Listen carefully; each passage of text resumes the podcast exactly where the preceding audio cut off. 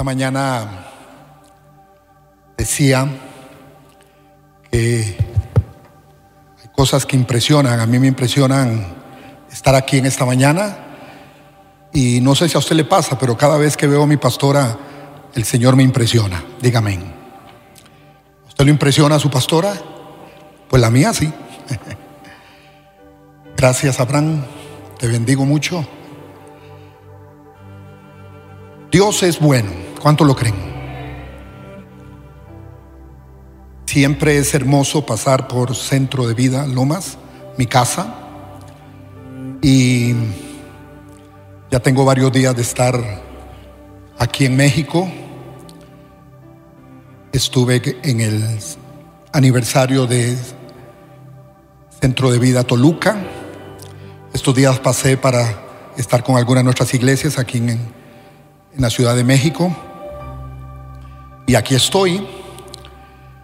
La pastora Lourdes nos invitó a, a este seminario que empieza mañana, porque también nosotros los apóstoles, profetas, necesitamos palabra de Dios, más oxígeno para seguir, seguir enseñando.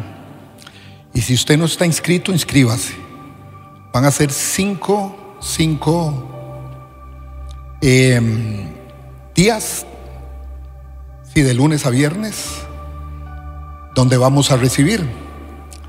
Y siempre quise conocer a, a este maestro con su equipo. Ellos impactaron una ciudad completa.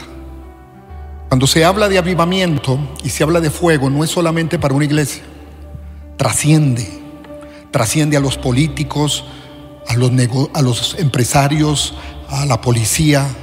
Yo creo mucho en ese avivamiento que va más allá de, de la vida carismática de nosotros los hijos de Dios y la gente es impactada directamente. Ha sido años difíciles, yo lo creo. Ah, quiero contarles que mi esposa entra esta tarde aquí, por eso ando tan feliz. Tengo varios días de no verla y ella entra esta tarde para empezar mañana el seminario. ¿Cuántos bendicen a Sigri? ¿Cuántos se acuerdan de ella? Es la mujer más guapa que he conocido. No se preocupe, esposo, la segunda es la suya, ¿ok? Las maravillas de Dios son grandes. No ha sido fácil. Yo creo que no ha sido fácil para la raza humana estos dos años. Hemos sido como manejados por la mano de Dios. Nos quita cosas, nos trae cosas, nos ha cambiado. Y todos somos sobrevivientes del reino de Dios. Dígame, aquí estamos, aquí estoy, por eso me quité. Estoy vacunado con la primera, la segunda y la tercera. Estoy vacunado con dos de la influenza y ya me dio COVID, no se preocupe. Y me dio en Islas Baleares, España, imagínense, lejos de la tierra, pero Dios se glorificó en ese lugar. Hace tres meses. Hay maravillas que Dios hace. He visto la mano de Dios como nunca en esta pandemia. Porque la palabra dice, hay un pasaje en una traducción en el libro de Job, dice, te saqué de trabajar para que vieras mi presencia. Algunos lo sacó de trabajar para ver Netflix. No, esto es un tiempo de Dios para restaurar tu vida espiritual con Él. Tiene que ser mejor para restaurar tu matrimonio, tu familia, tantas cosas que Dios hizo un alto. Dice, no, mejor métete a tu casa, pero no vea. Un hombre me dijo, apóstol, ya llevo 110 películas de Netflix. Sin vergüenza ese. Así le dije. ¿No sabes que Dios te, te sacó para que restauraras tu vida? Hemos visto la mano de Dios. Yo le he visto. Hoy cumplo dos años y solo la mano de Dios. Le he contado a mi pastora, no ha faltado nada. Es más, hasta todo mejor. Tuve que decir yo una terminación hace dos años, cuando estaba empezando lo fuerte de esta pandemia. Ren, Señor, ¿qué hago? Se nos va a caer la red apostólica. Y me dice, da el primer paso. Las iglesias solamente estaban llegando los ingresos en un 50%. Imagínese usted, oiga bien, qué difícil la gente de Centroamérica. Vino la pandemia y dejó de, de diezmar y ofrendar. Diga, qué sinvergüenzas esos centroamericanos. Se olvidaron del reino de Dios. Y se empezaron a consumir en solo ellos, su familia, cómo hay ingresos. Y me dice, Gustavo, tienes que tomar determinaciones. Las iglesias bajaron, déjeme decirle, a un 40% sus ingresos. En muchas iglesias de Centroamérica. Y usted ve y escucha, y yo me he dado cuenta por las noticias y por pastores en las naciones como Honduras, El Salvador, Guatemala, Nicaragua. Y entre esos que andan caminando, que van buscando los caminantes, que han hecho carga para los países, tanto México y llegar a Estados Unidos, hay ya familias pastorales que están caminando por ahí. Es doloroso. Y lo primero que me dijo el Señor, no les quites nada a ellos, ni las ayudas, quítate tu salario.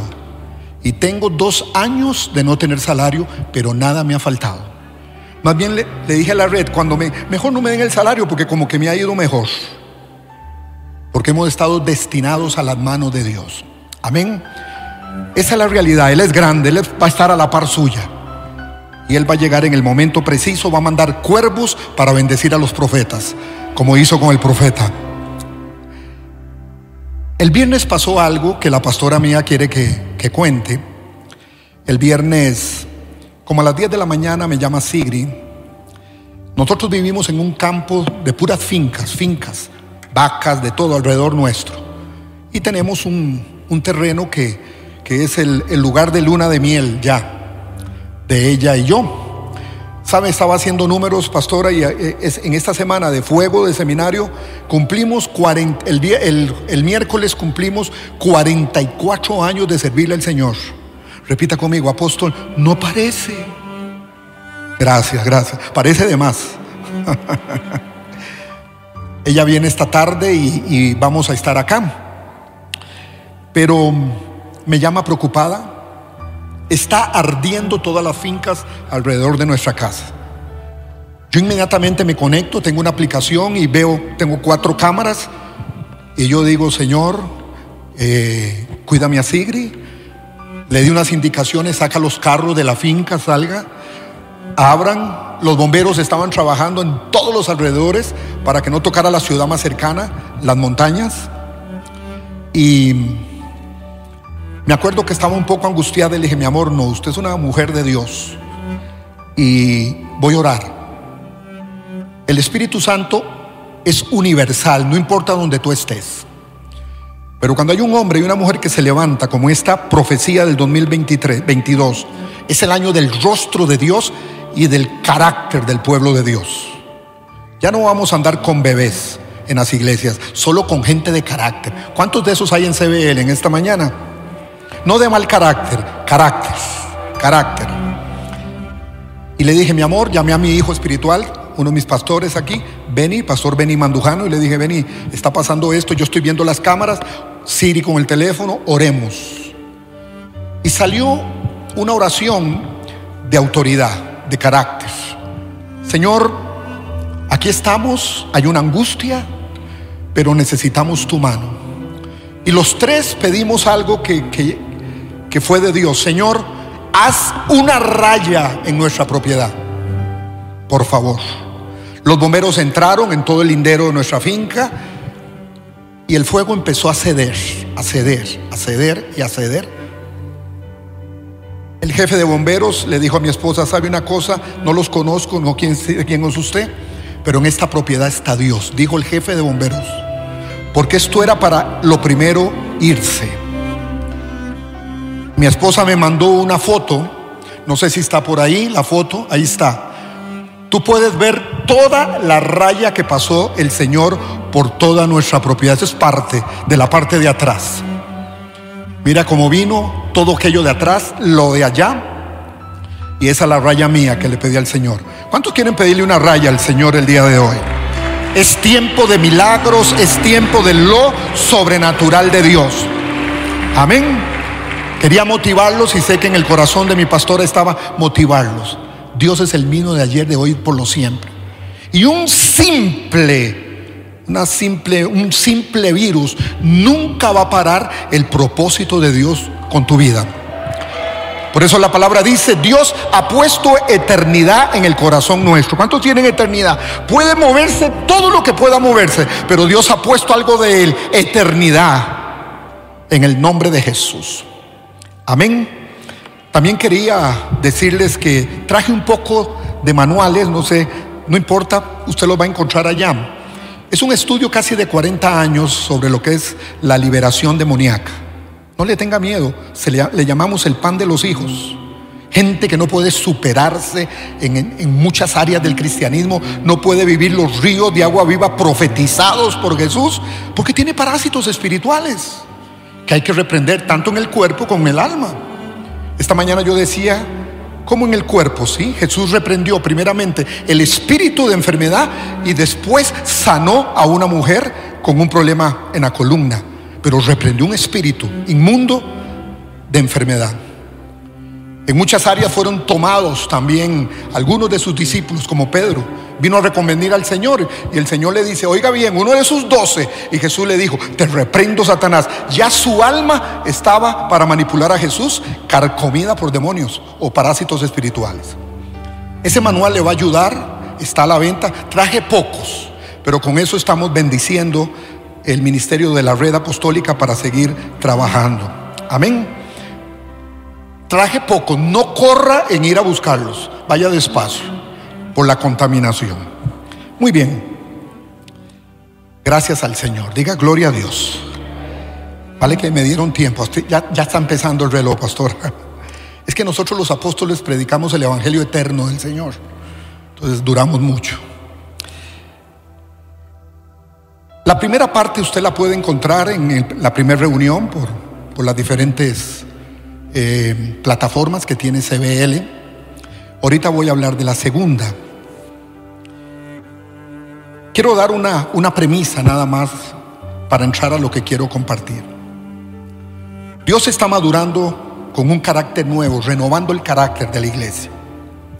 Esta mañana dejamos algunas plataformas, algunas cosas que tal vez yo no le pedí a la pastora perdón a ustedes. Si yo enseño algo diferente a lo que mi pastor enseña, no me haga caso a mí, usted le hace caso a ella.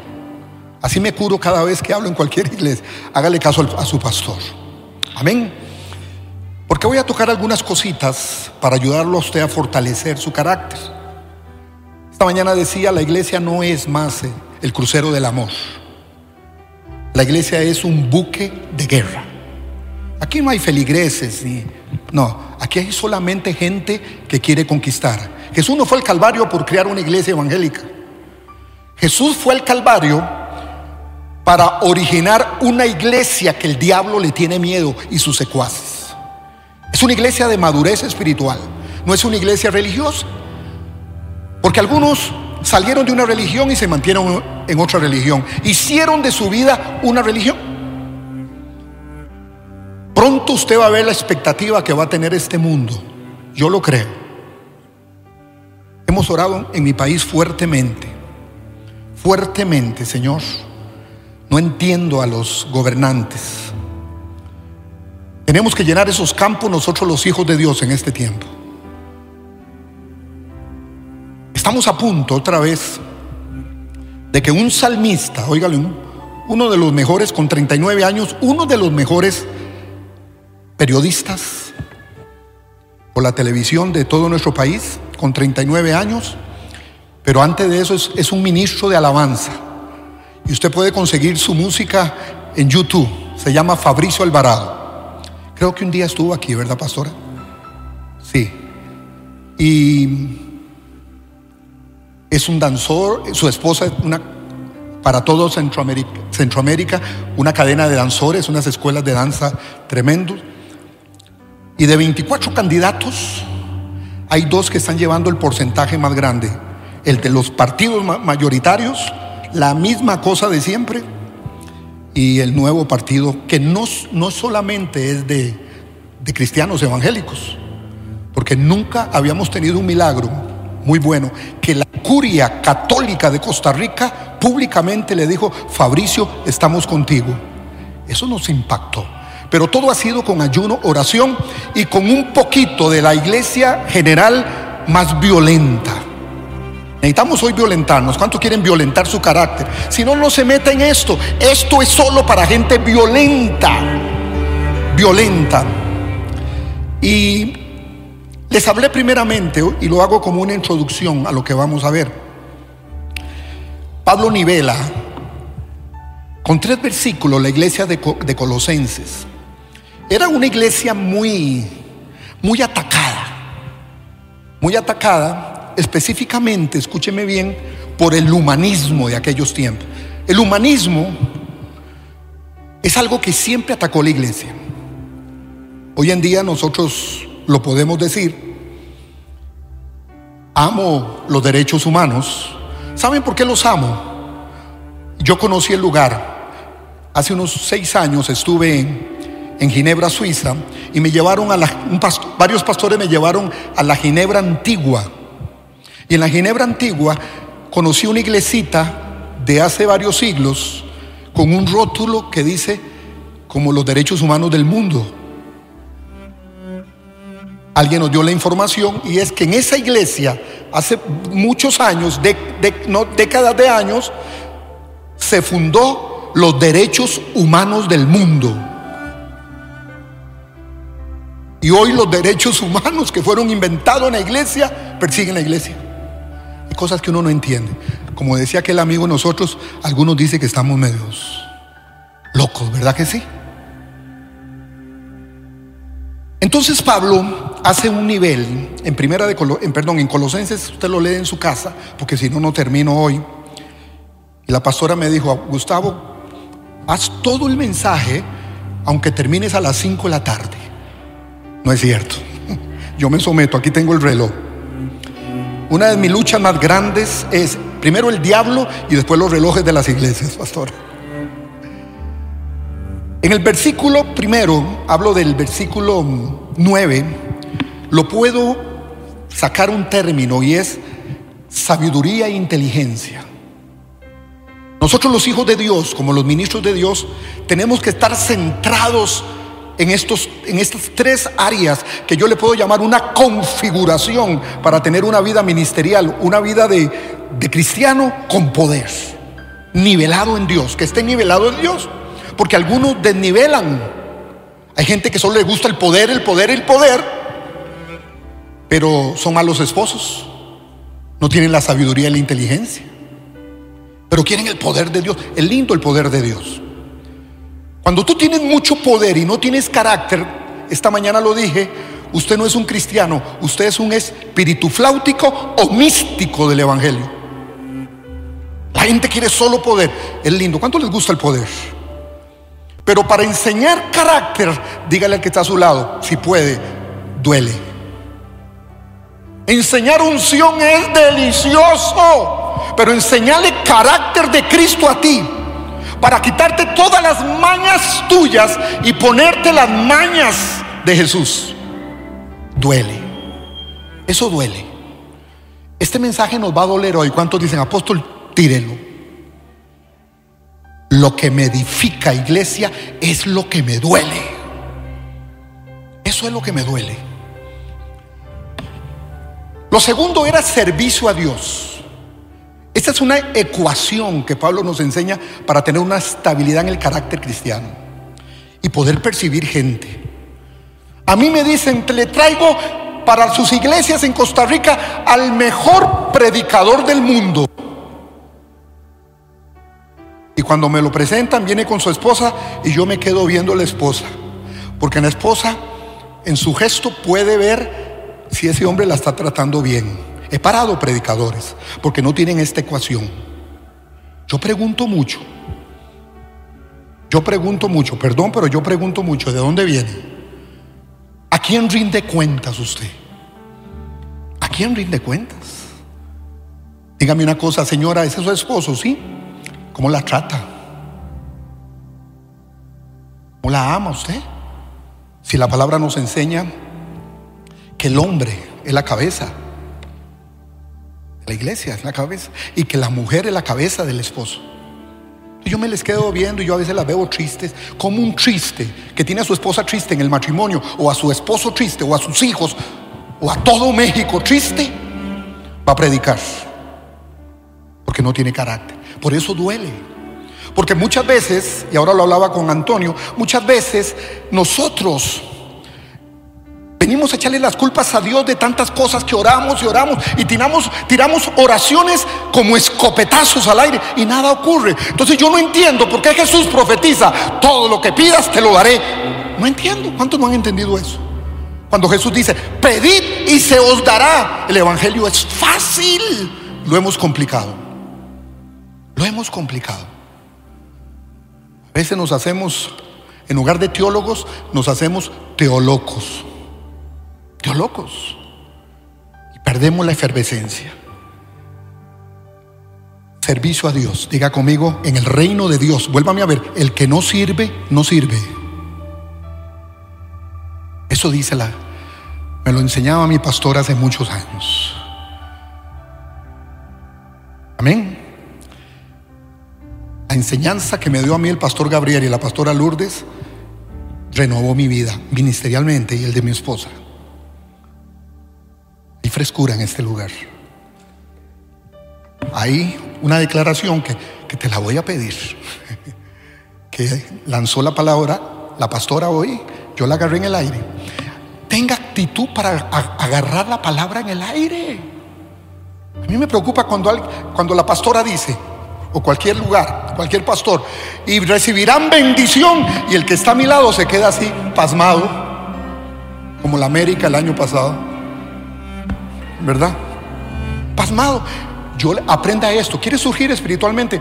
Robe la bendición del que se queda callado a la par suya. Yo le he dicho, lo recibo y le robo a este. No, iba a decir una mala palabra, pero lo de él es mío también. En el reino esa actitud. Esto que profetizó la palabra hoy la pastora, ¿cuánto la agarraron? Ella dijo, tómalo en el aire. Y yo estoy mío y mío y mío. Y se me pega. Pero me quedo así como... Y lo tercero, para tener un nivel, para continuar porque hasta ahí llegué, esta mañana, la vida de poder. Yo estoy deseoso de ver lo que va a hacer Dios con nosotros. Nos va a desear el mundo. Nos va a desear. Nos va a desear. Va a desear la prosperidad porque sobre su vida, porque estás en territorio bendecido como mujer de carácter y hombre de carácter para que Dios suelte la bendición financiera, matrimonial, familiar, de sanidad divina, lo que tú quieras. Pero tengo que ser un buen receptor. Si usted cree que usted con media vida cristiana es portador de bendición, eso se llama religión. Dicen que la palabra religión, tengo que estudiarla más, la inventó el que escribió Don Quijote de la Mancha, Cervantes. ¿Cuántos conocieron a Don Quijote? Amén. A mí me pasó algo y les fue la escuela. Cervantes dicen que él fue el que inventó la palabra religión. Es más, la palabra religión ni bíblica es. ¿Dónde está? Él decía que la palabra religión significaba relegar a alguien del verdadero Dios que con tres cositas, ahí está, sin mí nada podéis hacer. El que no es conmigo totalmente, desparrama. Lo dijo Jesús. No es que hay cosas de mi oscuridad interna que se las pongo al Señor, pero hay otras que se las doy, que las guardo. Por eso es que no se abren cielos abiertos. ¿Y por qué no nos bendicen? Porque no tienes poder. El poder es bueno. Esto nos da una, un nivel a nuestra vida. Porque 2022 tiene que ver con búsqueda del rostro de Dios y de carácter. Vamos a tener un carácter. La gente nos va a tener miedo. Hoy le tenemos miedo a la gente. Pero la gente nos va a tener miedo. No, un momentito. Hace cuatro meses nos reunimos con la secretaria de Educación de Costa Rica. Querían meter a las escuelas y colegios todos los sexos que ocurren. querían poner servicios sanitarios para los dos.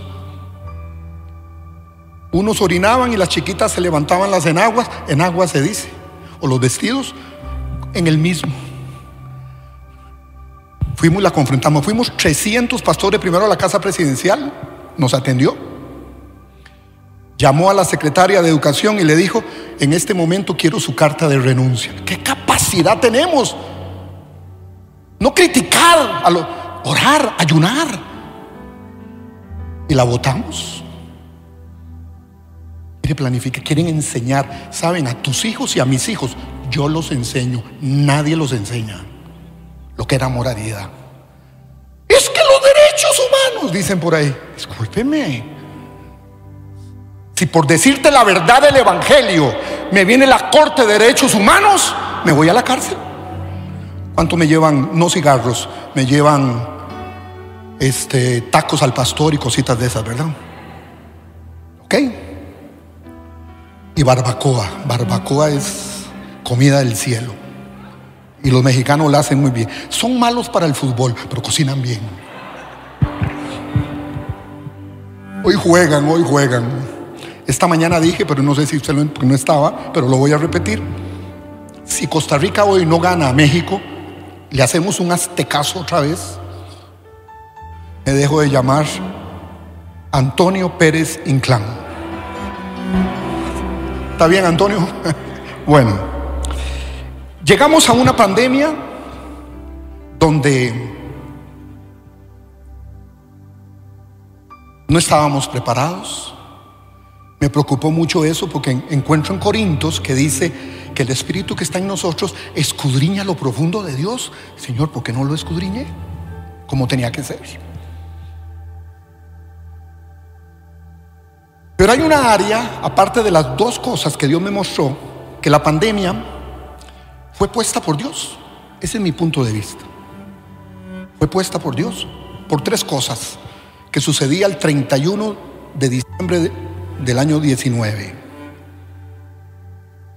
Dios se hastió. Primero de todos los presidentes de la tierra y reyes que mandan pueblos por su lucha anti Dios y sus leyes anti Dios, anti familia, anti niños. Porque es lo primero que ataca. Parte de la estrategia que usted conoce ya, que ya eso no está, está abierto del gobierno mundial en el cual México y Costa Rica ya están inscritos. Primero fue México y, hace dos añitos nosotros. Solo faltan tres países ya, pero eso es otro tema. Todo eso ha traído que Dios diga que haga un alto.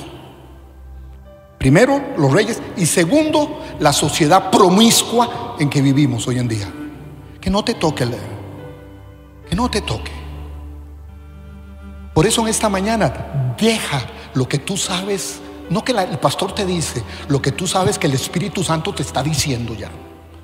Antes solo le hacíamos caso en el, nuevo, en el viejo pacto a diez mandamientos. Yo decía, qué tremendo, diez mandamientos. Y hoy, por el pacto de gracia en que estamos, donde el Espíritu Santo, hay miles de mandamientos que te lo dice, deja eso. Ese no es tu esposo. No puedes fornicar, no puedes adulterar. Eso está en la Biblia. Pero si uno se lo dice a la gente, se enoja con uno. Y uno le está diciendo a la gente lo que dice la palabra. Y yo le digo, ¿por qué no se enojan con Dios? No, es que me enojo con usted porque usted me lo dijo. Pero la gente no quiere meterse contra Dios, sino contra alguien que quiera limpiar su casa, que quiera limpiar a la gente para que no entre el maligno. El rebelde, dice la palabra, Proverbio 17, 11, el rebelde no busca sino mal y mensajero cruel. ¿Qué es un mensajero cruel? Un diablo. Un demonio, un parásito del demonio. El rebelde no busca sino mal y mensajero cruel. El que a por ti lleva hallado le morderá la serpiente. Dice la palabra. En lo que nos hemos metido, vuélvame a ver, es tremendo. Porque Dios ama y le tiene propósito a la iglesia. Y usted está ahí. Un virus no nos va a detener. Ya viene el otro escrito ahí, no lo entendí cómo suena, pero es en, tres letras. Ya está otra vez en Johannesburgo, Sudáfrica, está en Dinamarca y en otra parte de Europa. Y ese dicen que los científicos, ¿qué no han dicho? ¿Verdad? Que ese no es como el Omicron, como este, yo no sé si le iban a poner mejor como Superman o Batman al próximo. Pues le pusieron una, una no, no, de tres letras, de tres letras. Pero tiene una problemática. No es muy efectivo en cuanto a que la gente muera. Pero tiene un problema. Las pruebas, las dos pruebas, no lo detecta. Entonces va a ser otro problema. Vamos a ver cuál va a ser la estrategia de este. Las pruebas no lo detectan. Bueno, no sé. Pero lo que sí me gustó uno es que va a ser débil. Bueno. Quiero entrar a un tema en esta parte ya que quería poder, pero el tema es amplio. Nosotros tenemos que tener un balance también para tener una estabilidad. El problema, y lo vimos esta mañana, de la iglesia no es un problema tanto espiritual, es un problema de alma. De alma. David pecó por algo que él hizo. David era el cantor de Israel, el dulce cantor. Un hombre que danzaba, yo no sé cómo hay gente que dice, yo no creo una danza, pues la Biblia dice que el que danza y remolinea cuando está en la presencia de Dios lo hace. David dice, entró a la presencia de Dios y empezó a remolinear. Ay no, pero es que no. Yo he visto gente que eran los, los mejores bailadores de México. Danzaban, danzaban hasta con los danzones. Danzones se llamaba. Pero llegan a la iglesia y están así pegaditos al planeta Tierra. Oye, cuando hay presencia de Dios como esta mañana, hay que danzar. Yo vi una señora en Guatemala con 115 años, una indígena, en las montañas de Guatemala, y estábamos remolineando todos, y ella sí. Es que me duele esto, y me duele esto. Yo he visto gente sanar danzando de reuma.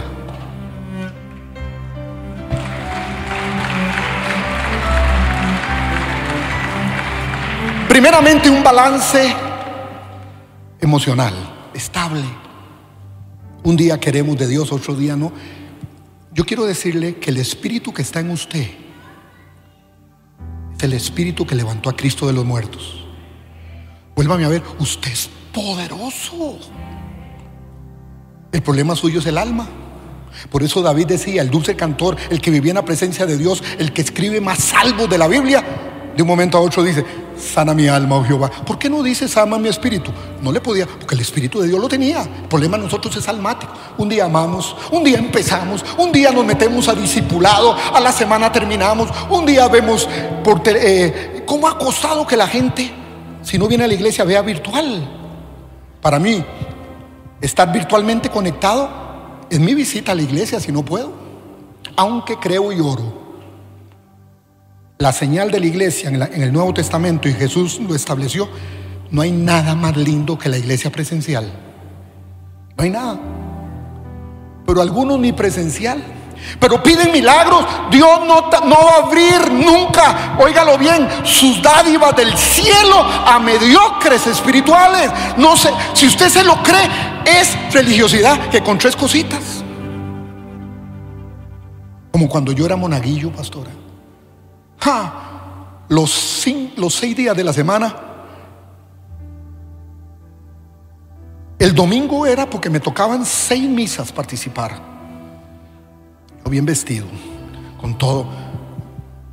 Ese día me presentaba yo, hasta fui monaguillo del obispo de Costa Rica. Porque lo que me meto lo hago bien. Me gusta hacer las cosas bien. Cuando voy a un país, veo a ver cuál es el mejor equipo de fútbol y lo agarro. Ya saben cuál es. Siempre lo mejor. ¿Cuántos dicen amén? ¿Cuántos creen que van a hacer lo mejor? Dios no comparte sus dádivas si no hay un 100% en tu vida. Esto es así. Leas el Salmo 1. A mí me dejó tostado el Salmo 1. El Salmo 1 simplifica la Biblia. Haz esto, esto, esto y esto. Nos gusta la bendición en toda área, pero no nos gusta las leyes para alcanzar que Dios pone. Después dice el salmista, y todo lo que hagas prosperará. Pero hace esto, esto, esto y esto. Lo segundo es también un balance intelectual, conocer de la palabra. Intelectual no solamente con lo que creemos normalmente. Cuando se habla de un balance intelectual en nosotros es conocimiento de la palabra, porque tú vivirás de toda palabra que sale de la boca de Dios. Y lo último, un buen nivel espiritual. Por eso 2022 es la búsqueda del rostro de Dios. Entre más búsqueda tú tengas de Dios, más cielos abiertos vas a tener. Entre más palabra, aquí están hablando de discipulado, constantemente en esta iglesia de enseñar, enseñar la palabra. Por eso los que no buscan la palabra siempre tienen poquita fe. Pero el que busca la palabra, la injerta dentro de ti, tiene más fe. Porque la fe viene por el oír y el oír la palabra de Dios. Dime cuánto tienes de palabra y te diré cuánta fe tienes. Esa es la realidad. Finalizo, ya casi me quedan seis minutos. ¿Por qué? ¿O qué tengo que hacer si yo quiero tener ventanas abiertas, Señor? Primero tiene que haber un proceso de muerte para adquirir carácter. Vuélvame a ver, adquirir carácter duele porque es quitarte las malas mañas espirituales y traerte las mañas del modelo llamado Jesús. Duele. Eso es doloroso. Yo prefiero reprender al diablo. Y a veces le echamos al pobre diablo la culpa de todo lo que nos va. Y fuera de aquí, fuera de aquí. Mire, dice el diablo, mire muchachos, perdón, pero es usted. El enemigo más grande que tiene Gustavo es Gustavo. El enemigo más grande que tienes en la vida espiritual eres tú. Después sigue el diablo y todo su organigrama de principados, gobernantes y demonios. Pero primero, el diablo me toca porque yo quiero. Pero yo tengo autoridad también, y lo digo en liberación, tengo autoridad para que el diablo no me toque si tengo carácter espiritual. El diablo le tiene miedo a la gente de temple espiritual. ¿Cuánto le dicen, pastora, empiece otro ayuno mañana de tres años, que aquí estoy? Dígame. ¿Cuántos quieren crecer con carácter espiritual? Que el diablo les tenga miedo, tocarle sus finanzas, tocarle la salud de tu cuerpo, tocarle tu matrimonio, tu familia, que le tenga miedo, porque hay un hombre y una mujer de carácter. Finalizo. Esto es culminación, porque no pude terminar otro día, pastora, sobre, aquí lo anoté, sobre los adolescentes espirituales versus los maduros espirituales. Estoy haciendo un manual, pronto te lo hago llegar de eso. Tremendo. Estudiando la adolescencia normal de un ser humano. Cómo la meten a la vida espiritual.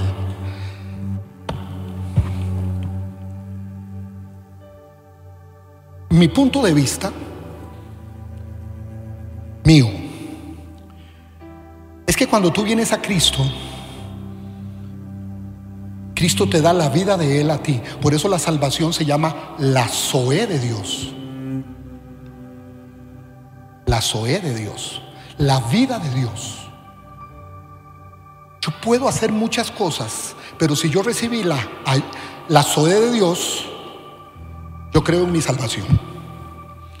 Yo no creo en la disciplina que venga de afuera. ¿Por qué creen usted que hay, no sé si la palabra cristianos que la riegan mucho, ¿se puede decir aquí? Ok. En Guatemala no. ¿Por qué hay cosas que a veces no entiendo? La disciplina la da Dios. Porque Dios dice al Hijo, en Hebreos, al Hijo lo disciplina. Porque si no lo disciplina y usted la sigue regando, y no siente la disciplina de Dios, que yo le voy a decir, son tres, tres grados de disciplina que Dios hace.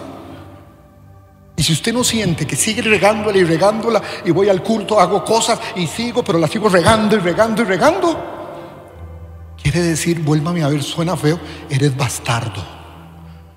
No has recibido la salvación. Porque Dios a su hijo lo disciplina. Usted nunca le ha tomado a ese versículo hoy que tuvimos Santa Cena, que dice así Pablo. Yo he tenido que profundizar en ese versículo porque está fuerte.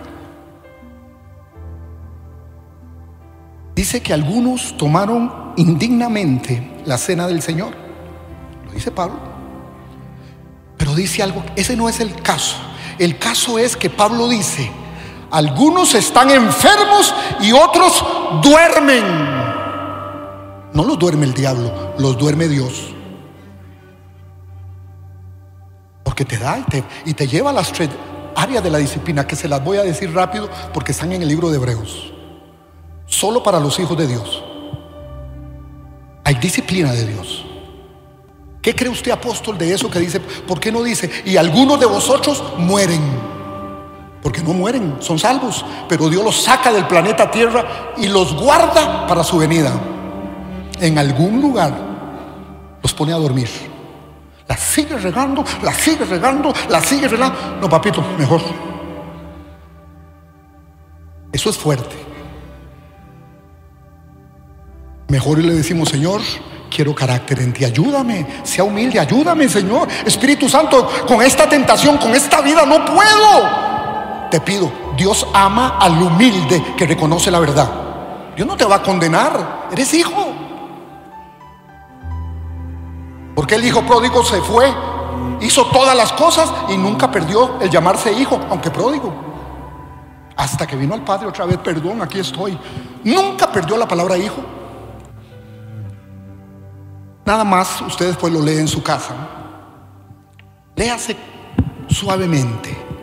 Y a todos los que están conectados en este momento también, los bendecimos en cualquier parte del mundo. Dígame.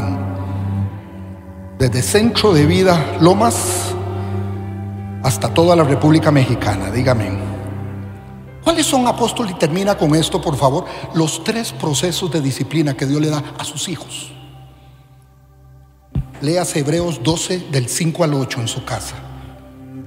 Hebreos 12 del 5 al 8. Primero está la primera disciplina. Te da una disciplina simple. Simple. Una palabra, un mensaje de alguien de aquí. Mira, eso está tocando mi vida.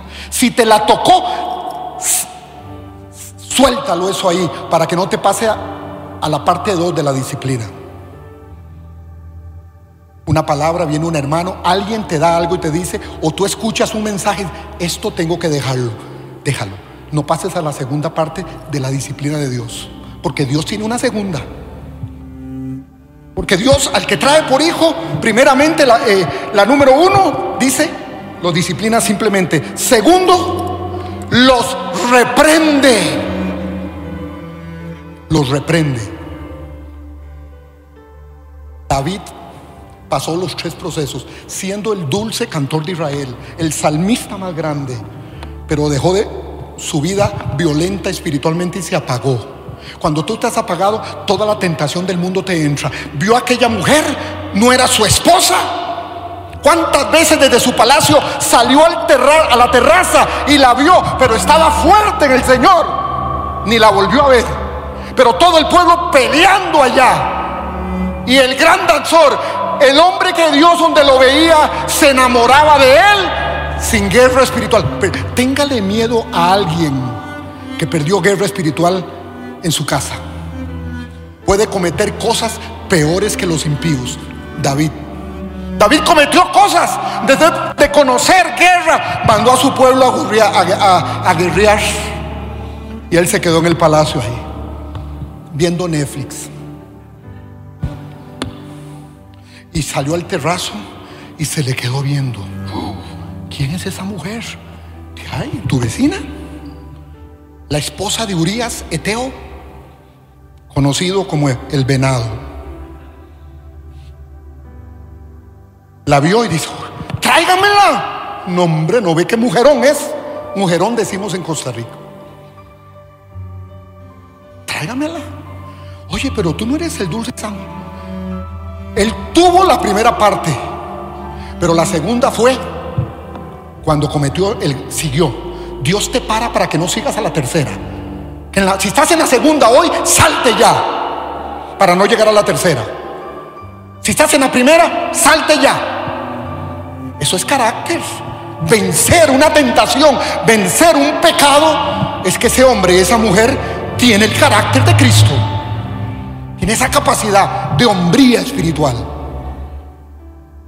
David no, ¿por qué? Porque no era violenta su vida espiritual. ¿Qué es eso de ayuno? ¿Qué es eso de orar en las madrugadas? ¿Qué es eso de buscar a Dios? No, yo voy a la iglesia porque deme, deme, deme Dios, deme. No, yo voy a la iglesia porque es el día con mis hermanos de adorarte. Deje de pedir más. Adora. Adora. Y David siguió. No solamente lo llevó a un adulterio, lo hizo ser un asesino por bajonazo espiritual. Mándeme a Urias Eteo. ¿Por qué? Porque Betsabé quedó embarazada. ¿Cómo puedo borrar esto? Lo que tú haces que no está ante los ojos de Dios, no lo puedes borrar. No lo puedes borrar porque trae consecuencias. Tráigame a Urias Eteo, por favor. La mujer está embarazada. Y lo trajeron de la batalla donde estaba Urias. Y lo tuvo dos días. Y el rey quiso convencerlo, venga, comamos y todo. Mire, vaya y te acuestas con tu esposa. Quería borrar el adulterio o fornicación. Quería borrarlo. Y saben que tan firme era su Urias Eteo que le dijo: No, señor, yo después de comer aquí, ir a acostarme ahora con mi esposa. No, yo tengo que estar con mis compañeros de batalla ya. El día siguiente le dijo: Ven otra vez. Otra vez lo emborracha o le da a comer y todo en el palacio. Ahora sí, ve. Él dormía fuera del palacio porque decía: No puedo ir a dormir con mi esposa porque es un placer dormir con ella, pero tengo que estar en guerra espiritual. Quería guardar David, el hombre que representa al pentecostal en el Antiguo Testamento. Bueno, llama a Joás. Joás era el capitán de los ejércitos de Israel, un brigadier. Pero Joás de vez en cuando le enviaba cartas a David, le decía, David, estamos luchando, pero hemos perdido 100, 200. Y David se enojaba. ¿Cómo es posible? Los tengo allá. Es como el estilo de creyente pastora que viven de la bendición que Dios le va a dar a todos los que hagan lo, que Dios ha dicho en, centro de vida. Allá están escondidos y los alcanza el esfuerzo de muchos de nosotros. Vaya. Y regañaba a Joás. Pero le manda una carta David a Joás. Mire la maldad. Peor que un impío y le dice, mándame, no, cuando recibe la carta le, dice, sé que murió gente, pero en la guerra muere gente. Ahora sí, porque lo mandó al filo de batalla y Urias Eteo murió por un mandato del rey. Un asesino, un asesino. Todo por enfriado espiritualmente, sin carácter. ya murió, todo quedó así, se trajo a la mujer para aquí, para venga a la casa del rey, ya no hubiera a la casa suya. Primeramente Dios le dice, eso no se debe hacer. Ah, el grado de disciplina no lo hiciste en el primero, viene el segundo. Vino la exhortación por medio de un profeta. Y le dijo, fíjate David, que hay un hombre que solo tiene una corderita, corderito. Y le eh, tiene muchos corderitos, perdón. Y le viene un invitado, tiene cientos de corderitos. Y en lugar de sacrificar uno para darle a su, a su, al visitante de los suyos, le robó al vecino de la par que solamente tenía uno. David muchas veces cuando Natán llegaba con palabra, véalo usted en la palabra, David tenía vida espiritual, entonces sentía refuerzo el profeta Natán del rey, porque el rey estaba en altura espiritual. Pero hay gente como David que cree que guardando eso que estaba viviendo, cuando el profeta llega, él tiene autoridad. Diga, profeta, ¿cuál es la autoridad? ¿Cree que estaba como antes? No.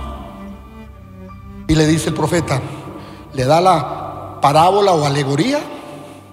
Y cuando David se da cuenta lo que hace ese hombre, le quita en lugar de sacrificar una de las miles que tiene. Entra David. Por eso cuiden en decir palabras que usted no sienta viviendo esa vida.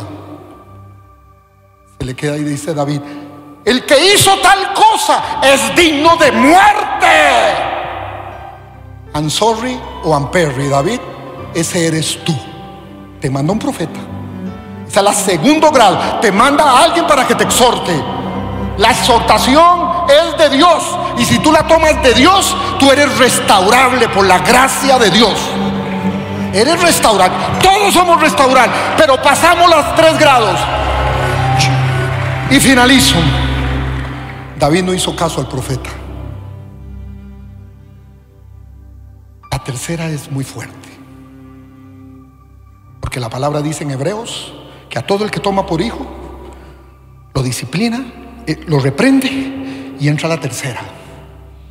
Lo azota. Azota. Lo azota. El azote muchas veces en la Biblia trae muerte. Quiero que sepas tú que un azote a muerte en tu vida, eres un hijo de Dios, fuiste, por lo menos dije, fui pasado, eso quiere decir que soy hijo de Dios, porque pasé, los tres grados de, por lo menos te dice que eres hijo de Dios, que tal vez vas a dejar este planeta, pero vas para la, la nueva Jerusalén, pero pasaste la disciplina y murió el hijo de David que iba a tener con ella. Repito, primera disciplina, primer grado, una disciplina simple de una palabra, de alguien que te hable, un mensaje, radio, televisión, de tu iglesia, tu pastora, alguien te da una palabra. Si no la dejas, pasas al segundo grado. Segundo grado es reprendido por alguien.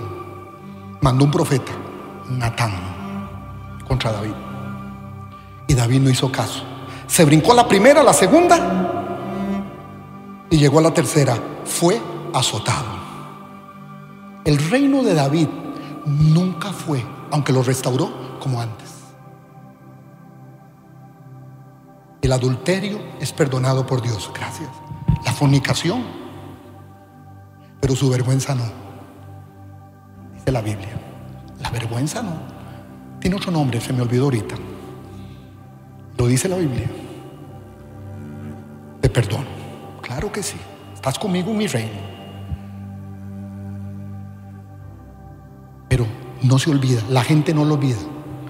Te lo van a estar recordando. La afrenta, dice la palabra, la afrenta continúa.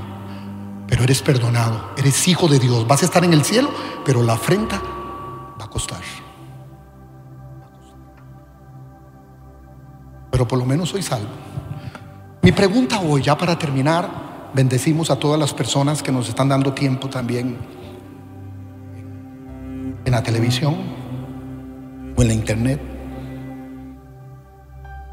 Si no siente la, la disciplina de Dios en los tres grados, regándola, no eres hijo. Porque dice que el que no recibe la disciplina del Padre, que es Dios, eres bastardo. Pregunta final y ya.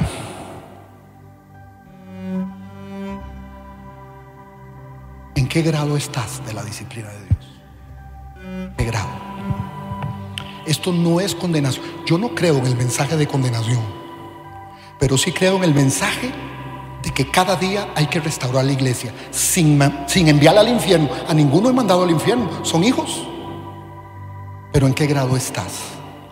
Y si puedes hoy, salte. Salte del que está y busca la misericordia y la gracia de Dios que está para ti. David la buscó ¿Saben cuál fue el arrepentimiento? Léalo en su casa. Salmo 51. Purifícame como hisopo, Señor. Lávame. ¿Saben lo que es un hisopo? Lo que se limpia un servicio sanitario. Limpia. Lindo, David se arrepiente después de la tercera, el azote. Y dice, hazme oír ahora sí otra vez gozo y alegría. Y se recrearán los huesos que has abatido. Esa enfermedad no se la mandó el diablo, ni el virus, se la mandó Dios.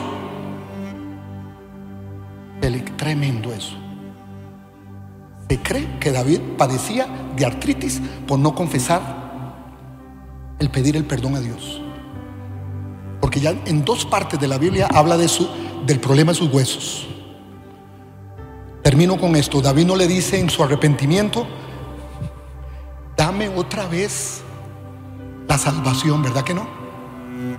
Dice, vuélveme el gozo de la salvación, porque la salvación tiene gozo. Se le ve la cara a la gente, se le ve la reproducción en la gente, se les ve estar haciendo lo que Dios dice. Él no le dice, quiero ser salvo, levanto la mano para ser salvo otra vez. No, vuélveme el gozo de su salvación. Y espíritu noble me sustente. Y después de que hago eso, ahora sí llamaré otra vez a los que no te conocen y los llevaré hacia ti, da a entender David. Leas el Salmo 51 de un hombre que pasó los tres grados de la disciplina de Dios sobre un hijo. Perdón el tiempo, pastora. Póngase de pie, por favor. Creo que me pasé mucho. Quiero que usted levante sus manos. Hoy es un día de confrontación para todas nuestras vidas. Es un día de confrontación. Qué lindo que Dios nos confronta, nos manda una palabra y nos dice. Porque Dios está pensando que esta iglesia, la iglesia de Jesucristo, va a ser una iglesia que va a romper las cadenas de Satanás muy, temprano. oiga bien, ya yo no enseño más Apocalipsis. Porque hace dos años empezamos en el camino a los tiempos de Dios. Ya estamos en el camino. Estamos empezando los dolores de parto. No es el día, porque la Biblia habla de ese día, que a veces no lo compartimos. El día grande y temible de Jehová viene. El día, dice Isaías 61, vendrá el día de la venganza de nuestro Dios contra toda la impiedad y toda la falsedad de leyes y pensamientos humanistas que han atentado contra Dios y su pueblo. Viene el día de la venganza, pero no es todavía. Pero entramos ya en el caminito. Ahora, ¿qué es lo que hay que enseñarle? Carácter para que pase lo que venga. Yo creo muy personalmente que esta va a ser la, iglesia, esta generación de iglesia, que va a entrar muy fuerte a, los tiempos de, los últimos tiempos. Que no es el, día, el, el juicio final todavía. Falta el juicio del trono de Jesucristo en las bodas del Cordero. Cuando sí te van a tener en ese juicio de Jesús, pero para galardones. ¿Cuántos quieren estar para galardones? Yo quiero que me dé uno vivir cerca de él, no que me mande lejos, aunque soy salvo. Hay galardones. Los galardones van a ser medidos para desde que aceptaste a Cristo hasta hoy. Lo que hagas, eres salvo, vas a estar gozoso allá. Vamos a comer en ese lugar chiles en hojada. ¿Verdad que sí? Como el hermano Mayer tiene un fruto, algo decía él para las bodas, para las bodas del cordero y la cena chicharrones en salsa verde. Pues ahora le digo yo, con postre de chongos zamoranos. Hoy se lo pedimos al Señor. Levante sus manos. Diga conmigo, yo no soy condenable. Dígalo, yo no soy condenable, pero sí soy confrontado por Dios. No condenable, porque Él ama a sus hijos y lo disciplina. Quiero que bajen la mano un segundito. Cerremos los ojos. Aquí nadie va a ver a nadie. Nadie. Porque esto es confrontación hasta para el predicador. Si has estado, no vas a venir aquí tampoco. Porque puede venir el secretario de salud. si no usted ahí, sin importar quién está a su lado. Y si tú estás en uno de los grados de la disciplina de Dios, quiero orar por ti desde aquí. Y vas a levantar tu mano. valiente. Aquí estoy, Señor. Estoy en el primero y me voy a salir. Estoy en el segundo y me voy a. Estoy en el tercero y quiero la misericordia tuya. Sin miedo, sin miedo. Levanta tu mano, levanta tu mano ahí donde estás. Padre, yo te doy gracias. Porque para los que están en Cristo Jesús no hay condenación. Pero sí hay restauración de parte de ti, Padre. Hoy te pedimos perdón, Señor, en el grado que estamos. Hoy queremos salir porque sabemos que tu gracia y tu misericordia nos está abrazando hoy. El que confesare su falta prosperará, dice la Biblia. Y yo desato sobre todos mis hermanos de, aquí de mi iglesia, Padre, CBL, y de los que están en sus casas, que a partir de hoy, Padre, perdónanos. Hoy te pedimos, no importa el grado, no quiero que envíes al profeta, no quiero el azote. Tienes que reprenderme, repréndeme, pero no quiero seguir hacia ahí. Te amo. Dígale así con, como con un corazón de hijo, Padre, te amo. Y voy a salir de esta con ayuda tuya. Gracias por disciplinarme. Eso quiere decir, aleluya, que soy hijo. En el nombre de Jesús. Iglesia, les amo mucho y los bendigo. Gracias.